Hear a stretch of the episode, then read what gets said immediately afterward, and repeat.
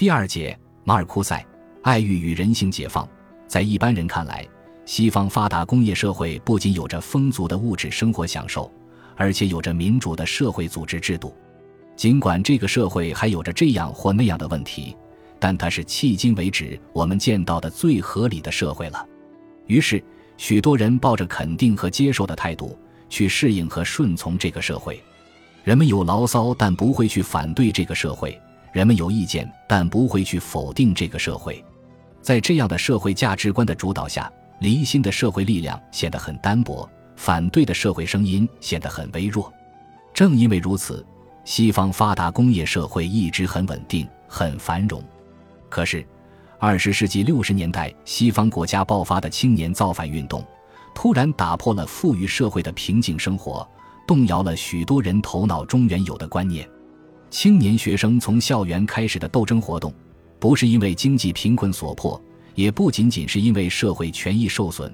而主要是从心理上厌恶这个社会，感到生活很压抑，所以要起来造反。这是马尔库塞对于青年学生造反运动的理论分析，同时也是他对富裕社会进行社会学诊断的立足点。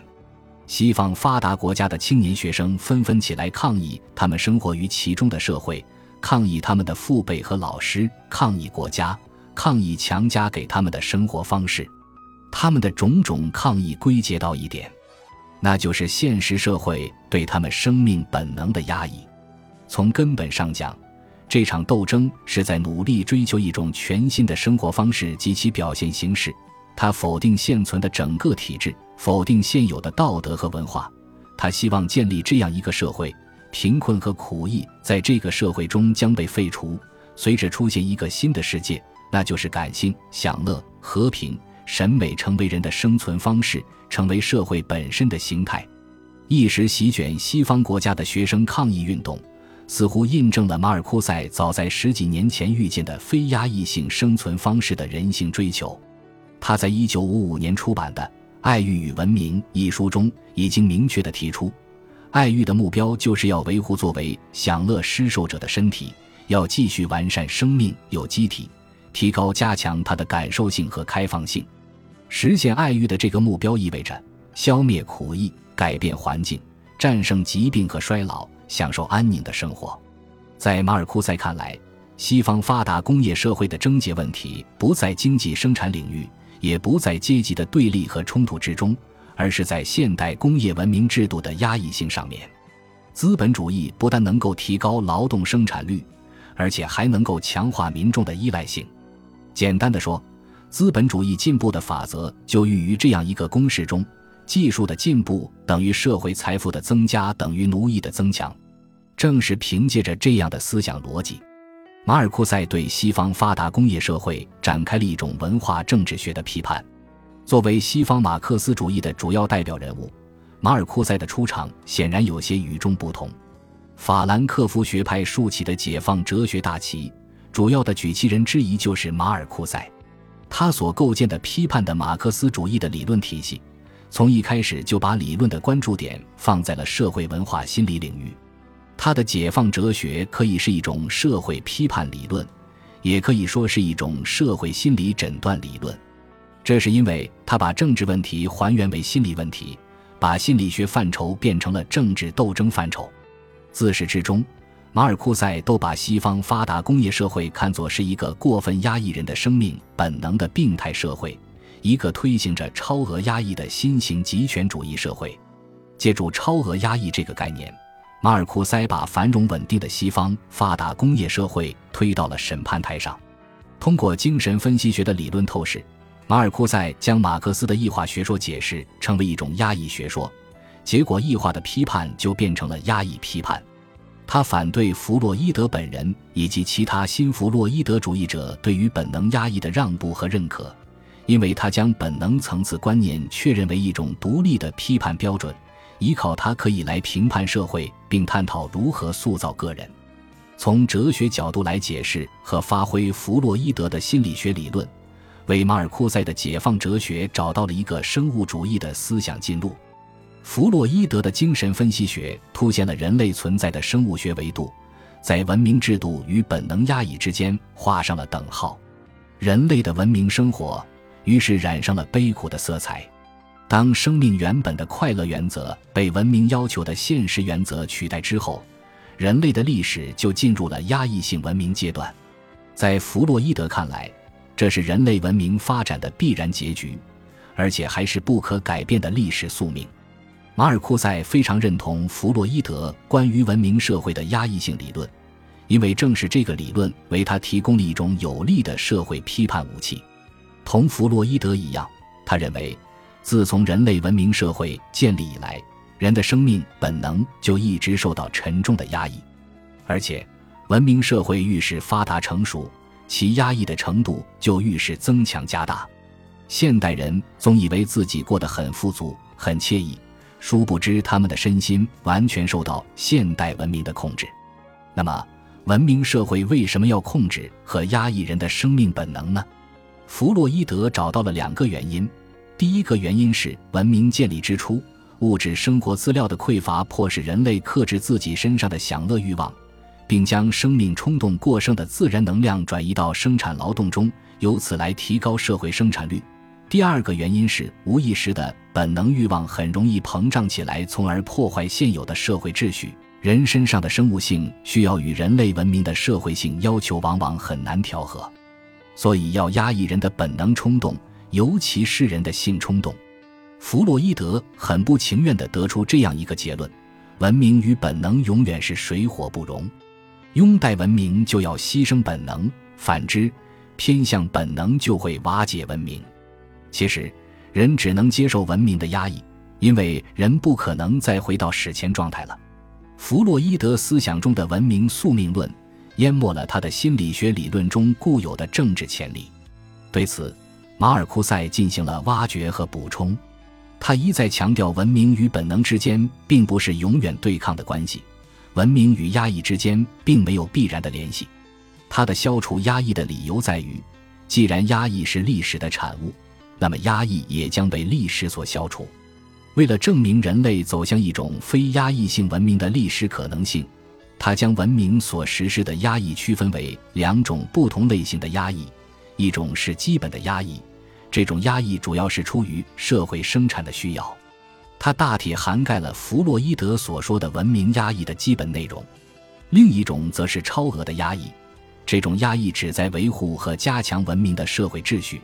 因而对人的生命本能实施全方位的控制。基本的压抑是伴随着文明社会的建立而形成的，它的合理性和必然性是无可否认的。然而，超额的压抑是在文明社会的发展中不断膨胀出来的。当代发达工业社会对其社会成员实施的全面管理，就是这样的超额的压抑。对于当代发达工业社会的批判，充分显示了马尔库塞的思想锋芒。发达工业社会、富裕社会、病态社会、单向度的社会、新型的极权主义社会、攻击性的社会。这些都是他用来概括当代西方社会的重要概念。在美国这个高度发达工业社会中的生活经历，使他找到了理论分析的感觉。给他带来巨大声誉的《单向度的人》一书，就是他以美国社会为蓝本而对当代西方社会进行批判分析的理论代表作。在他激烈声讨的语汇中，现代社会的繁荣和稳定。是通过新的控制形式及富足的物质生活和有效的科技手段而达成的。事实上，通过技术手段的建立，现代工业社会逐渐走向极权主义。这种极权主义不仅是一种社会的恐怖政治的结合，而且是一种非恐怖的经济技术的结合。这一结合通过既得利益对需要的操纵而发生作用，所以。它能够防止出现一种对整体的实际对立。现代社会用丰富的物质产品进行思想的灌输和操纵，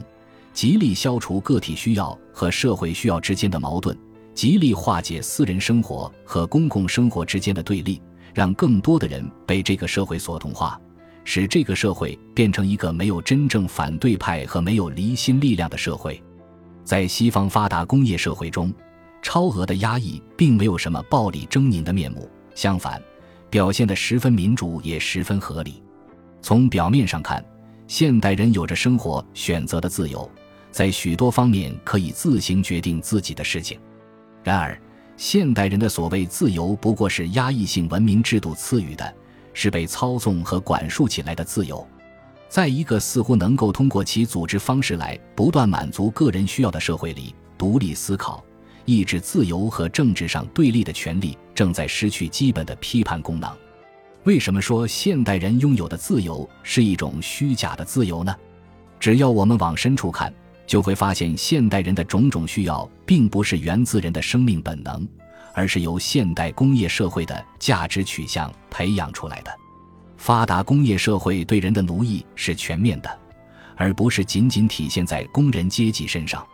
这种奴役弥漫和渗透在社会生活的各个方面，让现代人无处可逃。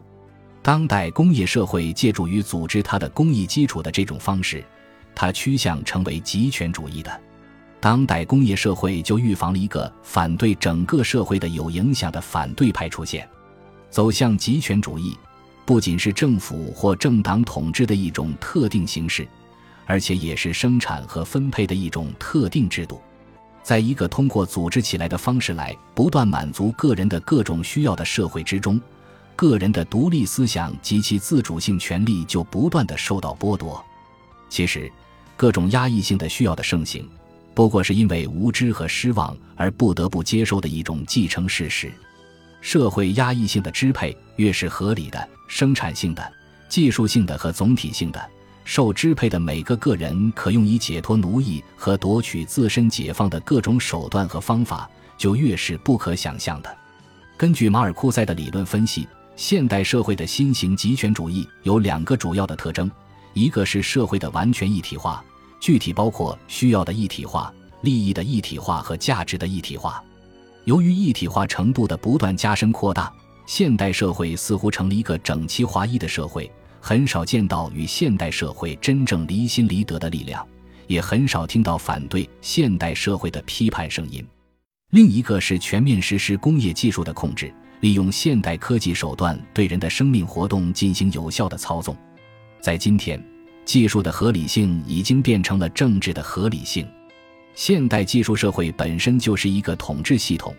人们都要屈从于生产技术的管理，都必须接受技术合理性的统治。现代社会的有效统治，与其说是依靠恐怖，不如说是借助工业新技术来征服社会中的各种离心因素。在日益完善的技术条件下，现代社会变得更具有攻击性和操纵性。为了统治者的利益，为了国家的利益，为了资本所有者的利益，现代社会用尽一切手段和方法。将现代人培养成单向度的人及异化的人，这种人只是为了购买和消费商品而生活。他们把小汽车、高保真音响、错层式家庭住宅、厨房设备当作生活的灵魂，把个人束缚在社会上的机制已经变化了。社会控制正是在他所产生的新的需要中确立起来的。在浪漫主义的反资本主义的文化批判思潮的裹挟下。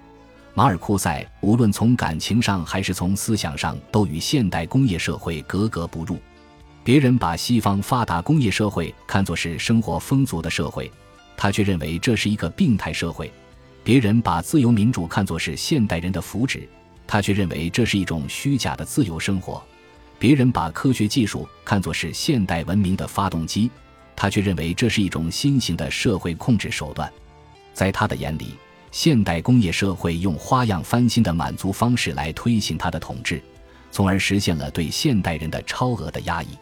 人类文明的进步本应该推进自由公正社会的实现，然而现代工业文明的成就并没有真正服务于人性的本来需要，而是在不断的制造各种虚假需要，以笼络住现代人的心理。我们能否彻底改变现代人的异化现实呢？我们能否做到使文明的发展与人性的自由协调起来呢？马尔库塞在指责现代技术社会对人性进行肢解和扭曲的同时，论证了消除超额的压抑的现实可能性。在物质生活资料愈来愈充足的今天，在科技发展使得劳动强度大为减轻的条件下，就连文明社会固有的基本的压抑都在逐渐的弱化。那么，现代社会所实施的超额的压抑，就更显现出它的不合理性。只要我们用心理学对现代人的生活状况进行诊断，就很容易发现现代社会的病症所在。这个社会并没有让人的生命欲望充分的发挥出来，导致人的自由的现有形式与可能达到的理想形式之间产生巨大的鸿沟。从现代人的日常心理感受来看，他们并没有从技术进步中找到真正的快乐，相反，他们总是有一种担忧甚至恐惧。因为从整体上看，发达工业社会是非理性的，它的生产率是对人的需要和能力的自由发展的摧残，它的和平要依靠不断的战争威胁来维持，它的发展取决于对平定个人、国家和国际之间生存斗争的真正可能性的压制，在一种压抑性的总体控制之下，就连自由也可以被当作是有力的统治工具。现代人的焦虑和不满。正好说明了超额的压抑的非人性化性质，反映了人性深处固有的解放的需要。那么，人的真正本性是什么呢？人的真实需要是什么呢？人的幸福源头究竟在什么地方呢？马尔库塞认为，只要我们认清了这些问题，我们自然就会对现实社会有所判断，就会去主动的扭转社会发展的方向。为此。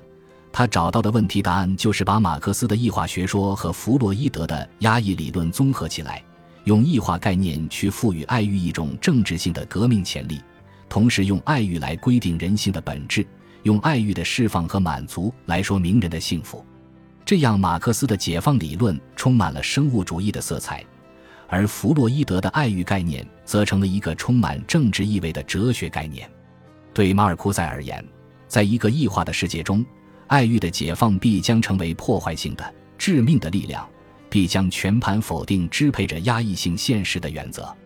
富裕社会中的人之所以要造反，不是因为温饱等经济问题，也不是因为单纯的阶级压迫问题，而是因为更深层次的生命本能遭到压抑和得不到释放的问题。仅仅是温饱问题的解决，并不能够给人带来真正的幸福，因为人的真正幸福在于生命本能的充分释放。或者说，在于人的生命的彻底自由。